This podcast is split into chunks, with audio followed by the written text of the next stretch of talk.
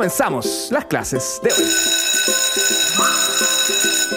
Estamos de regreso aquí en Academia de Emprendedores por Radio ADN. Soy la alumna Caro Hidalgo y en este instante vamos a comenzar una nueva clase del curso Venta de Servicios liderada por la contadora auditora, coaching comercial, especialista en soluciones y socia fundadora hace ya nueve años de High Sales Consulting. Por Dios que tiene currículum, profesora Caro Rojas, ¿o no? ¿Cómo está? Hola, Carito, ¿cómo estás? Bien, ¿y tú? Tengo entendido que estás en la hermosa Isla Negra, ¿o no? Sí, acá en el litoral de los poetas. Desde acá estoy, estoy comunicándome con ustedes. Qué rico. ¿Anda cambiando clase? ¿Anda de vacaciones o anda por pelo? Cuéntale firme. ando descansando. Ah, entre comillas. Entre comillas, lo que Entre se pueda. comillas. Lo que se pueda. Pero no Lo se, que per- se pueda, no se exacto. perdió la Academia de Emprendedores. Un abrazo, Carolina. No, no, no, no, no. Para nada. Me jamás. parece perfecto. Oye, profe, ¿Cómo estás, Ariel? Bien, bien, pues bien, bien. no, per- Comencemos, comencemos. no perdamos ni un minuto más. Tengo entendido que Dele. su clase hoy día se llama Prepárate para crear urgencia y negociar de forma inteligente. ¿Qué nombre que le pusiste a la clase hoy día? Sí, está- viene bien bonita. La verdad que viene bien bonita. Viene bien bonita. Partamos entonces. Profe, ¿qué es el sentido de urgencia y cómo este incide en una venta de soluciones? Esa es mi primera pregunta. Carito, ¿te has fijado que, y Ariel también, ¿te has fijado que muchos eh, clientes se quejan de que los vendedores los presionan? Así como, oye, es que este- este- este- esta persona, esta chica, este señor me presiona mucho para que le compre. Sí. Bueno, los comerciales no tenemos que presionar. Lo que realmente debemos hacer es crear sentido de urgencia. Tal cual. Mm, diferencia. ¿Y qué significa esto? Eso, ¿cómo se crea eso? Exacto. Tú tienes que entender, y en algún minuto en las clases pasadas lo hemos dicho, uno tiene que conocer a su cliente, Ujú. su mercado, su empresa internamente, cuáles son sus necesidades, sus dolores, etcétera. Esa información la usas acá, Perfecto. en este sentido de urgencia. Por ejemplo, hay un sentido de urgencia de presiones internas que le llamamos. Ya. O sea, necesidades internas de la empresa. Te voy a dar un ejemplo súper puntual. Tú eres un vendedor de cursos de inglés y justamente esa empresa te, eh, te está cotizando porque va a abrir una sucursal en Estados Unidos. Esa es una presión interna, es una necesidad de esa empresa y tú la tienes que usar a tu favor. O sea, entender cuáles son las fechas y en base a eso ponerle sentido de urgencia a tu venta. Perfecto. No es una presión, es un sentido de urgencia. ¿Y ¿Te fijas? Sí, claro. ¿Y cómo incide eso justamente en la venta de soluciones? Cuando tú haces o logras que ese futuro cliente sea consciente de los tiempos que tiene, o imagínate, te estoy cotizando ahora y mi sucursal la abro el primero de marzo del próximo año, es decir, yo tengo a- a- que tener a mis ejecutivos preparados, hablando inglés fluido, no sé, de aquí a tal fecha, él mismo se va a presionar. Ahí se genera una autopresión.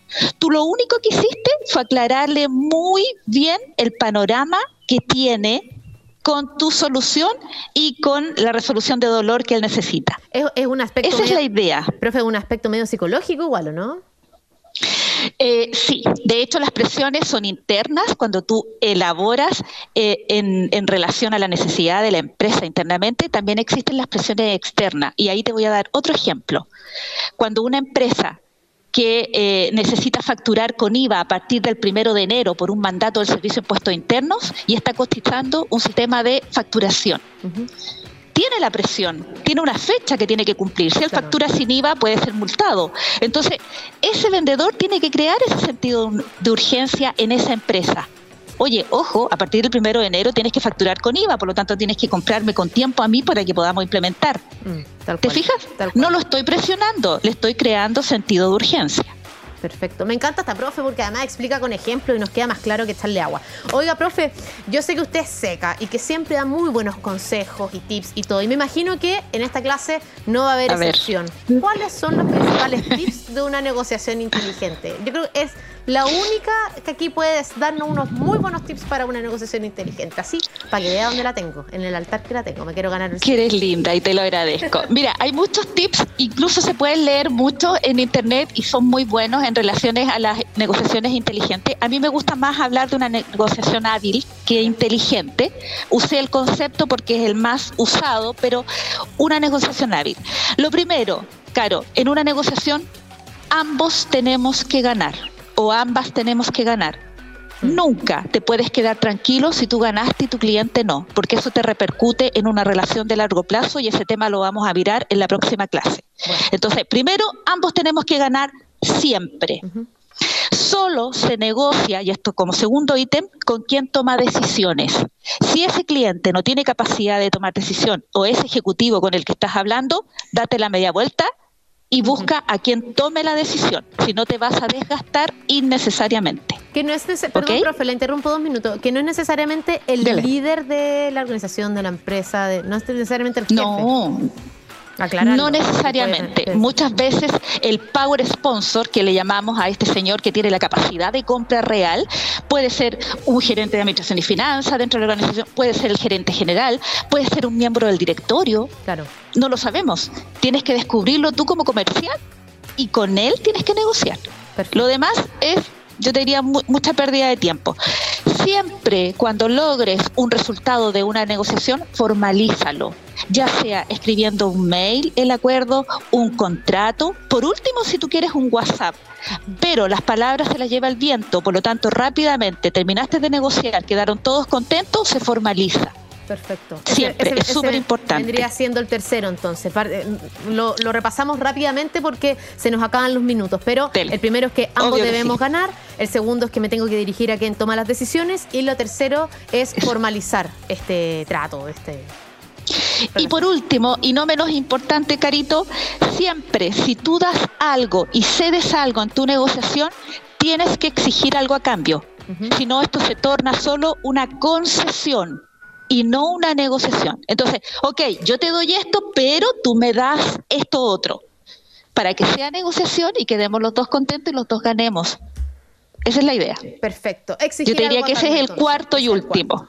Perfecto. Oiga, profe, lamentablemente Chupeta aquí me está retando y me dice que me tengo que ir de la sala de clases, pero así deben haber muchas personas con muchas dudas, así que díganos al tiro dónde miércoles la encontramos para escribirle. Mira, estoy subiendo todos los tips que estamos mandando, dando en todas las clases en, el blog de la página web de www.isales.cl, que es mi página web. Y además, acuérdate que esto queda en el podcast que luego se sube de la clase, así que también ahí encuentran la información. Pero para explayarme está mi página web, el blog de mi página web de www isales.cl. Excelente, la profe Caro Rojas, socia fundadora de High Sales Consulting y líder del curso Venta de Servicios aquí en la Academia de Emprendedores. Profe, como siempre, ha sido un agrado y siga disfrutando de Isla Negra. Muchas gracias. Como rico. Gracias. Un abrazo. un abrazo para ti, Ariel, que estén bien. Chao, chao.